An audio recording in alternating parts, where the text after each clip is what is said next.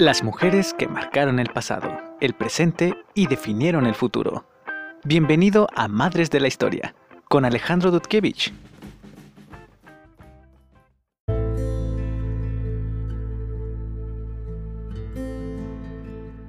Hola queridos oyentes, amantes de la historia, bienvenidos a Madres de la Historia. Yo soy Alejandro Dudkevich y el día de hoy toca hablar sobre una de las mujeres que más me ha impresionado hasta ahora, que vivió durante uno de los periodos de la historia que más interesantes me resultan. Durante la Segunda Guerra Mundial, Europa estaba sumergida en una espiral de violencia, muerte y destrucción que pronto arrastró a la Unión Soviética, y desde 1942 y hasta el final de la guerra en 1945, Nadezhda Popova se lanzó a la batalla para repeler a las fuerzas de la Alemania nazi que estaban invadiendo su país. Nadezhda era letal en el aire, tenía nervios de acero y profesaba un profundo patriotismo. Ella se convirtió en una heroína de guerra y en una de las mujeres más condecoradas en la historia de la Unión Soviética. Nadezhda Vasilievna Popova nació el 27 de diciembre de 1921 en Shavanovka, Ucrania. En ese momento no, no existía la URSS todavía, la URSS se fundó en 1922. Aunque ella toda su vida temprana, toda su niñez y su juventud vivió en Donetsk. Su padre era un ferroviario de la ciudad y Nadezhda desde niña siempre había sido de espíritu libre, de espíritu confiado, y además amaba bailar y cantar. De hecho, su mayor sueño era convertirse en una cantante famosa. O al menos así fue hasta que, con solo 14 años, vio como un pequeño aeroplano aterrizó en el medio del campo muy cerca de su casa. Nadezhda quedó fascinada por este hecho y más tarde contaría en una entrevista que pensó no es más que un hombre normal, es un hombre común. Tocaron las alas del avión y la chamarra de cuero del piloto, y desde entonces fue que se implantó en ella la idea de poder surcar el cielo libre y ligera, como un ave al vuelo, dice ella. Con esto en mente, Nadezhda, de 15 años, se inscribió a un club de vuelo sin motor. Los clubes de vuelo en ese entonces eran muy populares en la URSS y cerca de un cuarto de los miembros de esos clubes eran mujeres, las mujeres, las mujeres participaban activamente en ese tipo de clubes. Entonces, con 15 años se inscribe a este club, a escondidas de sus padres, no les dijo. Y con tan solo 16 años hace su primer vuelo en solitario y su primer salto en paracaídas. Muy probablemente que Nadezhda haya elegido seguir siendo aviadora se debió a que sus padres no la apoyaron, no apoyaron su sueño o su interés de convertirse en piloto. Entonces continúa con su intención de ser piloto y, obtiene su licencia de vuelo un año después. Y es entonces que solicita ingresar a la Escuela Gerson de Aviación Militar, donde al principio fue rechazada, pero gracias a la influencia de Polina Osipenko, una de las pilotos soviéticas más famosas de la época, que de hecho estableció varios récords mundiales junto a Marina Raskova, es que finalmente logra ingresar a Gerson y graduarse a los 18 años. Después de esto ella decide permanecer en esa escuela como una instructora de vuelo militar hasta el estallido de la guerra. Durante 1939 y los años que siguieron, la URSS se había envuelto en un conflicto armado contra sus vecinos con el objetivo de extender el comunismo por el mundo. Luego de firmar el pacto de Ribbentrop-Molotov, el archirreconocido pacto de Ribbentrop-Molotov con Alemania, e invadir Polonia junto a los nazis, Stalin dirige sus esfuerzos hacia Finlandia en una contienda que él pensaba que era fácil de ganar. Sin embargo, Finlandia demostró ser un adversario formidable y el ejército rojo tuvo muchísimos problemas para vencer a la resistencia finlandesa. Es la llamada guerra de invierno. Los soviéticos, particularmente Stalin, creyeron que sería muy fácil vencer a Finlandia y los soldados finlandeses les demostraron que no iban a dejarse perder tan fácilmente. Finalmente, luego de tres meses de guerra, los soviéticos logran derrotar a los ejércitos nórdicos y firman la paz con Finlandia. el objetivo de la guerra de, invierno era que Stalin quería tener unos, unos territorios para proteger, para servir como colchón entre la frontera de Finlandia y de la Unión Soviética, porque Stalingrado, la ciudad de Stalingrado, estaba muy cerca de Finlandia. Y como Finlandia se negó a cedérselos, Stalin fue a la guerra. Entonces, después de la guerra, después del Tratado de Paz, Finlandia pierde el 11% de su territorio y el 30% de la economía del país. Entonces, esta victoria, esta guerra fue una victoria agridulce y demostró a Stalin la necesidad de reformar el ejército, de invertir en el campo militar. Y bueno, tú pensarás que por qué demonios te cuento todo esto si estábamos hablando de Nadezhda Popova. Y es que muchas fuentes aseguran que esta guerra fue una de las razones por las que Stalin consideró eh, permitir el ingreso de mujeres al ejército, a las Fuerzas Armadas, que hasta entonces las mujeres prácticamente tenían prohibido pertenecer al ejército. Y Stalin empieza a considerar a partir de estas derrotas que sería buena idea empezar a reclutar mujeres. Fuera como fuese, no es sino hasta en junio de 1941, cuando Alemania invade la Unión Soviética, en la conocida Operación Barbarroja, que Stalin finalmente decide permitir que las mujeres entren en el combate porque no era un secreto para nadie que las fuerzas de la Wehrmacht tomaban países como si aquello fuera un juego para los alemanes. La Wehrmacht aplastaba toda resistencia que encontraba su paso. Entonces, una vez que inicia la invasión, Nadezhda se ofrece inmediatamente como voluntaria a la Fuerza Aérea, pero inicialmente es rechazada, porque la idea soviética del papel femenino en esos momentos era el de una mujer sumisa y entregada al hogar y la patria. Si bien sí podían como tal integrar las filas del ejército, estaban rotundamente excluidas del campo de batalla, no podían ingresar en el combate, ellas estaban relegadas a ser instructoras, a ser mecánicas, a trabajar en comunicaciones, a trabajar en la logística y a trabajar en la asistencia médica, entre otros trabajos. Sin embargo, cuando se hace evidente que el ejército rojo necesitaba de más efectivos, los mandos militares iniciaron una campaña masiva de reclutamiento femenino para luchar en la Gran Guerra Patria, que es, que, es como se conoció a la Segunda Guerra Mundial en la URSS, y que contempla su inicio con la invasión alemana el 22 de junio de 1941 y culmina con la caída de Berlín a manos del Ejército Rojo el 2 de mayo de 1945. Porque hay que recordar que si la Segunda Guerra Mundial fue una victoria aliada, fue principalmente gracias a la resistencia y el poder de la URSS. Entonces, cuando comienza la Gran Guerra Patria, Marina Raskova, una prominente piloto y heroína condecorada de la Unión Soviética, se da a la tarea de formar tres regimientos integrados exclusivamente por mujeres aviadoras, que en esos entonces no eran pocas, como te dije, las mujeres estaban muy metidas en eso.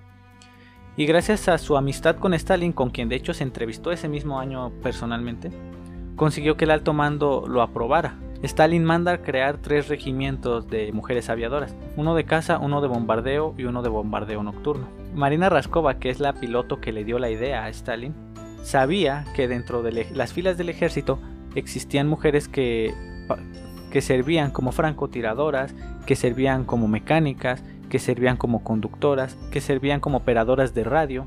Entonces ella pensó, si las filas de la, del ejército tienen mujeres entre sus fuerzas, porque la Fuerza Aérea no debería tener también mujeres? Entonces fue así.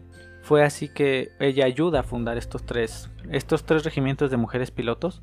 Y de esta forma es como Nadezhda Popova encuentra su oportunidad de entrar en la guerra para defender su patria y expulsar a los invasores alemanes. ¿Por qué? Porque esta convicción se había arraigado en Nadezhda, nada más iniciada la invasión, porque había sido testigo de la brutalidad de las tropas alemanas, hay que recordar que las tropas de la Wehrmacht tenían órdenes de, de arrasar con todo lo que encontraron a su paso en, la Unión Soviética porque Hitler consideraba a los soviéticos como inferiores, entonces no quería anexionar eh, la Unión Soviética, quería devastarla. Entonces, tanto la Fuerza Aérea, la Luftwaffe, y, la, y el ejército, la Wehrmacht, tenían órdenes de arrasar con todo a su paso y por si no fuera poco las SS que les siguieron, detrás de la Wehrmacht venían las SS, eran infinitamente más brutales que ellos. Entonces Nadezhda es testigo de todo esto. Eh, las tropas alemanas masacraban a los ciudadanos soviéticos y de hecho disfrutaban de esto, se reían, este, lo hacían con placer y esto horrorizó y enfureció a Nadezhda muchísimo. De hecho, ella fue testigo de cómo los soldados alemanes asesinaban a su hermano y luego los expulsaban a ella y al resto de su familia de, su casa para formar ahí un cuartel o una base de operaciones de la policía secreta alemana, de la Gestapo. Entonces Nadezhda, desde el principio, desde que estalló la invasión, ella quería ingresar a las filas del ejército. Ella se, se presenta como voluntaria en 1941, pero se lo impiden, como te dije. Entonces es hasta que Marina Raskova forma los tres regimientos que le permiten ingresar a la Fuerza Aérea y en 1941, en el, invierno de 1941, es enviada a Engels junto con cientos de mujeres para recibir entrenamiento de combate. Y era un entrenamiento muy intensivo. Las mujeres para las mujeres que fueron a entrenar a Engels tenían que asimilar en dos meses conocimientos, tácticas y habilidades que los, el resto de soldados de la Fuerza Aérea habían tenido años para asimilar. Entonces fue un entrenamiento brutal y muy pesado. Pero Nadezhda lo termina satisfactoriamente en 1942 cuando nada más tenía 19 años y en ese momento se une al 588 Regimiento de Bombardeo Nocturno formado por cerca de 80 mujeres bajo el mando de la mayor Marina Raskova. Estas mujeres piloto porque aparte de estas 80 pilotos había más operadoras, había más mecánicas. Estos tres regimientos estaban integrados desde los oficiales hasta los conserjes, única y exclusivamente por mujeres. Entonces estas mujeres piloto fueron comisionadas en misiones nocturnas para bombardear las líneas enemigas y destruir suministros, campamentos, artillería y demás objetivos de interés. El regimiento se componía de 40 equipos de dos mujeres, una piloto y una navegadora, que pilotaban antiquísimos biplanos Polikarpov PO2 hechos de madera y tela tachonada, sin cubierta de protección para el piloto, sin ametralladoras, sin radio, sin paracaídas y con la capacidad para llevar solamente dos bombas por vuelo. Estos aviones eran auténticos vejestorios en el frente de combate. Eran lentos, lentísimos en comparación con los rápidos cazas y bombarderos alemanes, y bastaban unos cuantos tiros de munición antiaérea para que el avión se prendiera en llamas y se estrellara contra el suelo. Sin embargo, estas anticuadas máquinas, que hasta entonces solo habían servido como aviones de fumigación y para entrenamiento esencial en Rusia, tenían una ventaja sobre los avanzados y letales cazas alemanes, que era la velocidad. Y de seguro piensas que cómo era la velocidad si te acabo de decir que de hecho eran muchísimo más lentos que los aviones alemanes. Y pues sí, de hecho su velocidad máxima era muy muy inferior a la velocidad de pérdida de los avanzados Focke-Wulf FW-190 y Messerschmitt Bf-109 de la Luftwaffe. Y fue esta desventaja la que les dio la ventaja a las pilotos soviéticas por muy contradictorio que te suene. Para que me entiendas, déjate explico más o menos cómo va el asunto. La velocidad de pérdida de un avión hace referencia a la velocidad mínima que requiere dicho avión para mantenerse estable en vuelo y no caer al suelo. Si un avión volase a una velocidad inferior a su velocidad de pérdida, la fuerza de sustentación no sería suficiente para igualar el peso de la aeronave y comenzaría a perder altura paulatinamente o de forma repentina según sea el caso. Básicamente, la velocidad de pérdida es la velocidad mínima de una, de una aeronave. Si tratas de volar más lento, lo único que vas a conseguir es estrellarte contra el suelo y así fue como el regimiento de Nadezhda pudo hacer frente a los veloces aviones nazi, logrando esquivar sus tiros con facilidad gracias a la agilidad de sus Polikarkov y bombardeando sin piedad las líneas enemigas, porque un caza alemán no podía seguir con eficiencia a un Polikarkov porque no podía volar a la misma velocidad. De todos modos, la mayor preocupación de las mujeres que pilotaban los Polikarkov PO2 no eran los rápidos aviones que intentaban darles caza en el aire, sino el fuego antiaéreo que desde tierra hostigaban sus aeronaves porque como ya te comenté antes, unos cuantos impactos de fuego de artillería antiaérea eran suficientes para dejar fuera de combate a un Polikarkov, cuyo fuselaje no era más que literalmente pura tela chapada sobre un armazón de madera. Entonces era más peligroso para ellas aproximarse al suelo que mantenerse en el aire. Para combatir esto, cada escuadrón del regimiento estaba formado por tres equipos que se distribuían dos aviones al frente y uno a la retaguardia. Recordarás que el regimiento se especializaba en atacar las posiciones enemigas durante la noche. Así pues, y dado que el motor de los Polikarkov producía un sonido muy característico, los dos aviones que iban al frente actuaban como señuelos para el fuego enemigo, mientras que el tercero que iba detrás y con el motor apagado se, se aproximaba en picado a las líneas alemanas y dejaba caer su carga para luego encender el motor y remontar el vuelo. Después las posiciones se rotaban y el que había bombardeado ahora servía, como señuelo para dejar que el segundo avión arrojara sus bombas y luego éste cedía el paso para que el tercero hiciera lo propio. Con esta estrategia, el 588 Regimiento de Bombardeo Nocturno consiguió infligir gran daño a los alemanes que luchaban en el frente oriental, mermando sus fuerzas, destruyendo sus suministros y explotando sus campamentos. Pero quizás el mayor daño que el regimiento logró no fuese material, Los soldados alemanes temían tanto los bombarderos de las pilotos soviéticas que pronto comenzaron a llamarlas Nachessen o brujas de la noche por el sonido que producían los biplanos antes de dejar caer las bombas sobre ellos y que les recordaba, según, al ruido que hacía una escoba de una bruja. Estos bombardeos desmoralizaron profundamente a las tropas, que comenzaron a padecer de insomnio y crisis nerviosas debido a los ataques. De esta forma, aunque quizá las bombas de las brujas de la noche no diesen en el blanco, que por lo general lo hacían, mermaban de a poco las fuerzas alemanas que se veían superadas cada día más. Tal fue el miedo que provocaron entre los soldados alemanes que estos pronto comenzaron a difundir rumores entre las tropas de que a las najes se les administraban píldoras e inyecciones para darles la capacidad de ver en la oscuridad, lo que obviamente era una completa tontería. Ellas se valían únicamente de los mapas y de las luces de los campamentos para lograr sus bombardeos.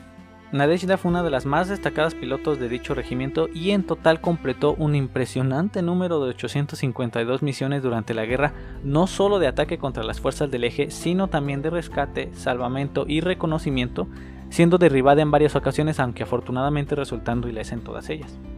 Nadezhda cuenta en una de sus muchas entrevistas que las brujas de la noche no pararon de volar durante el resto de la guerra. En una noche era común que cada piloto realizara entre 5 y 7 vuelos de bombardeo, y había noches en las que volaban hasta 10 veces. Incluso hubo algunas ocasiones en periodos especialmente duros de la guerra en que el 588 regimiento se vio obligado a volar hasta 18 veces en una sola noche como la misma Popova recordó. Y esto se debía a que, como ya te dije, los Polikarkov solamente tenían capacidad para llevar dos bombas por vuelo, entonces tenían que hacer varias incursiones para lograr un bombardeo más efectivo. Los soldados alemanes se sorprendieron muchísimo cuando se dieron cuenta de que aquellos letales pilotos que tanto daño les causaban eran de hecho mujeres. Incluso el capitán Johannes Steinhoff, as alemán de la Segunda Guerra Mundial y comandante del segundo grupo del Escuadrón de Aviación JG-52, les envió una carta a Nadezhda y sus compañeras elogiando sus habilidades y su valentía. En dicha carta se podía leer, nosotros simplemente no podíamos comprender que los pilotos soviéticos que nos causaron los más grandes problemas eran de hecho mujeres. Estas mujeres no le temían a nada, venían noche tras noche en sus muy lentos biplanos y por algunos periodos no nos dejaban dormir para nada. Nadezhda y sus compañeras fueron tan letales y tan temidas por los nazis que cualquier soldado alemán que fuese capaz de derribar a una de las brujas le era concedida inmediatamente la Cruz de Hierro, el honor militar más alto de las fuerzas alemanas de ese entonces. Ese era el grado de temor que infundían entre las tropas. La labor del 588 Regimiento y sus pilotos resultó clave en batallas como la del Cáucaso, la de Kursk y la de Stalingrado, que marcaron puntos de inflexión durante la guerra. A pesar de las muertes y la destrucción que causó, Nadezhda tenía claro una cosa. Aquello era una guerra, los alemanes habían invadido su patria, no existía lo que se quería hacer sino lo que debía hacerse, y pronto se acostumbró a la desgracia que la guerra había traído consigo. Le dijo en 2010 al servicio de noticias ruso RIA Novosti, solamente estábamos haciendo un trabajo que necesitaba hacerse, bombardeamos, matamos, todo era parte de la guerra. Pese a todo, Nadezhda Popova no lo tenía fácil tampoco, al igual que muchas de sus compañeras. En un principio el ejército vio a los regimientos de mujeres aviadoras como unidades de clase baja, como inferiores al resto de los pilotos en todo sentido, y a menudo eran tratadas con poco o ningún respeto por la mayoría de sus compañeros masculinos. Incluso la Fuerza Aérea las hizo un lado dándoles por todo equipamiento unos cuantos mapas, lápices, linternas desgastadas y reglas para las labores de navegación, en tanto que sus compañeros hombres recibían los más modernos radares y radios, así como pistolas en caso de que las necesitaran. Y como te dije, ellas ni siquiera llevaban paracaídas. Además, Nadezhda tuvo que hacer frente al acoso sexual y las burlas por parte de sus compañeros que se sentían molestos por el hecho de que las mujeres invadieran un mundo que hasta entonces había sido exclusivamente masculino. Y eso no es lo peor. Imagínate subirte a un avión bombardero que no cuenta con ninguna protección contra el fuego enemigo y cuyos únicos instrumentos de vuelo son un par de mapas y un compás. No cuentas con armas para repeler los disparos de los cazas enemigos y los balazos que te llueven desde tierra, y en caso de ser derribada no cuentas con un paracaídas como salvoconducto. Sin duda aceptar una misión de ese índole era casi suicida. Y por eso las mujeres del regimiento debían de ser valientes, fuertes y con nervios de acero para soportar el estrés de las misiones que, como ya te dije, podían llegar a ser hasta 10 por noche. La misma Popova cuenta que durante su primera misión tenía muchísimo miedo y de hecho vio morir a dos de sus compañeras a manos de las tropas nazis. Entonces ella se armó de coraje para realizar su misión.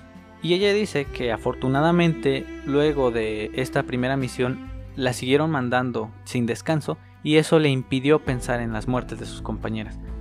No era raro que debido a lo pobres que eran los aviones, las, pilotos del regimiento de bombardeo nocturno fuesen derribadas con muchísima facilidad. De hecho, una de, de, las pilotos recuerda una ocasión en la que ella vio como ocho de sus compañeros fueron derribadas una tras otra. Y esto sin duda era un golpe muy fuerte para ellas. Durante esos años las mujeres tenían prohibido ingresar a los grupos de combate, por lo que cuando Nadeshda y sus compañeras tuvieron que vestir el uniforme reglamentario de la Fuerza Aérea, este era un uniforme masculino y que a menudo les quedaba grande. Es por eso y por un profundo orgullo femenino, llamémosle así, que las pilotos se esforzaban por distanciar lo máximo que pudieran su apariencia de las de sus compañeros masculinos, modificando sus uniformes para ajustarlos a su fisonomía, llevando el cabello largo y suelto e incluso usando maquillaje. De hecho, era muy gracioso porque ellas se reían del resto de pilotos masculinos que llevaban radares y radios cuando ellas hacían sus incursiones solamente con mapas, lápices y compases y usaban estos mismos lápices como delineador para labios. Luego de la guerra, el escuadrón fue reconocido como una formación clave para la victoria soviética y sus componentes recibieron muchos honores. Nadezhda particularmente fue la más condecorada de todas ellas y fue una de las más letales en combate. Ella recibió el nombre de héroe de la Unión Soviética junto con 22 más de sus compañeras. Lamentablemente, como ya te dije, cerca de una treintena de ellas murieron durante el combate y se les fueron otorgados algunos reconocimientos póstumos. Una de sus más recordadas participaciones ocurrió durante la operación Malaya Semlia en 1942 para recapturar una fortificación soviética en el cabo Musyako de manos de los alemanes. Durante la operación, cientos de soldados soviéticos se quedaron atrapados en Malaya Semlia mientras resistían los ataques continuos de las fuerzas alemanas. Nadezhda voló sobre las tropas soviéticas y dejó caer medicinas y víveres para las tropas, esquivando como podía los disparos de los soldados enemigos, que debido a la baja altura a la que volaba intentaban derribarla. De hecho, Nadezhda recuerda que durante la misión podía escuchar los vítores de los soldados debido a que volaba bajísimo, y una vez que terminó dicha misión, Nadezhda contó 42 agujeros de bala en el fuselaje de su avión.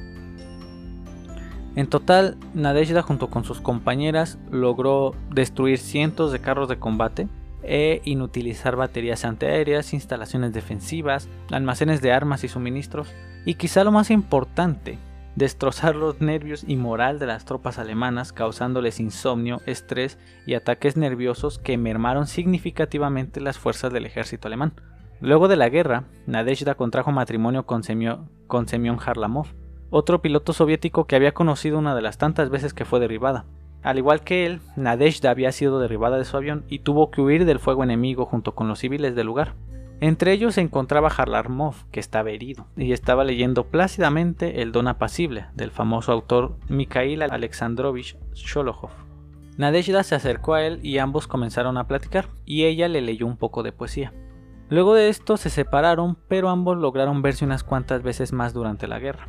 En 1945, tras la toma de Berlín por parte del Ejército Rojo, Nadezhda y Semyon se reunieron en las ruinas del Reichstag, el Parlamento alemán, donde grabaron sus nombres en los escombros. Luego de eso, ambos se casaron y tuvieron un hijo, Alexander. Una vez que la guerra terminó, Nadezhda Popova volvió a su ciudad natal donde fue recibida con todos los honores. Hubo desfiles, hubo música y ovaciones de más de 2.000 personas que la vitorearon y arrojaron flores a su paso y entre estas personas había uno de los sobrevivientes de Malaya Semnia a quien ella le había salvado la vida. Nadezhda Popova se retiró del ejército en 1952 con el rango de mayor, enfocándose en criar a su hijo y siguió trabajando como instructora de vuelo en varias academias. A partir de entonces desempeñó varios cargos en asociaciones de veteranos, fue elegida para puestos en las administraciones locales e incluso fue diputada al Soviet Supremo de la Unión Soviética durante algunos años. Finalmente, el 6 de julio de 2015, Nadezhda Popova murió en Moscú de causas naturales. La Segunda Guerra Mundial es uno de los periodos de la historia más brutales y que de hecho me despierta más interés. no por la guerra en sí, sino por toda la situación en la que se vieron envueltos los países beligerantes y por todas las historias que transcurren durante este periodo. No solamente de, de combatientes, sino también de periodistas, de maestros, de civiles, de enfermeros, de doctores. Y a pesar de todo lo que de, lo que causó, hay muchísimas historias muy interesantes sobre este periodo. Una de las fuentes que utilicé en este, en este podcast es el obituario que se publicó en el New York Times y el artículo que se publicó en el New York Times en 2015 debido a la muerte de Nadezhda Popova. Y normalmente Nadezhda o la vida de Nadezhda es retratada desde el punto de vista de la guerra. Casi no tenemos información de ella antes de esto o después de esto. De hecho, si tú buscas en internet es muy poco probable que encuentres información de su vida anterior a la guerra y de su vida posterior a la guerra. Pero sabemos que, como te digo, era una mujer muy, muy confiada, era de espíritu libre. De hecho, ella en, en, sus entrevistas cuenta que le gustaba bailar foxtrot, que le gustaba mucho cantar, que le gustaba el tango. Y de hecho esto es lo que te recomendaría si quieres saber un poco más de Nadezhda. No leer los artículos que hay en internet, porque siempre te vas a encontrar con las brujas de la noche. Este apodo que les pusieron los alemanes y que Nadezhda tomó como un cumplido. Entonces te recomiendo que si quieres saber más de Nadezhda Popova, veas las entrevistas que le han hecho, que no son pocas, porque ella murió en 2015 que veas esas entrevistas. Hay una película llamada Night Wishes, eh, la puedes ver en YouTube. Hay algunas entrevistas en YouTube donde ella cuenta cómo vivió desde su perspectiva esta guerra y lo que hizo antes de la guerra, sus pasiones, eh, lo, que, lo que le interesaba en esos entonces. Entonces es lo que yo te recomendaría leer si quieres saber un poco más de su historia. Y pues por el episodio de hoy eso ha sido todo, espero que te haya gustado mucho y que te haya entretenido lo suficiente y como te digo, te recomiendo mucho buscar a Nadezhda Popova, una de las mujeres más letales y más condecoradas de la historia soviética. Mi nombre es Alejandro Dudkevich, esto ha sido Madres de la Historia, espero que tengas un excelente día, una excelente tarde o una excelente noche. Recuerda, pórtate mucho y cuídate bien. Nos vemos. Gracias por escuchar Madres de la Historia con Alejandro Dudkevich. No olvides escucharnos también en YouTube, Spotify y Pocket Cast.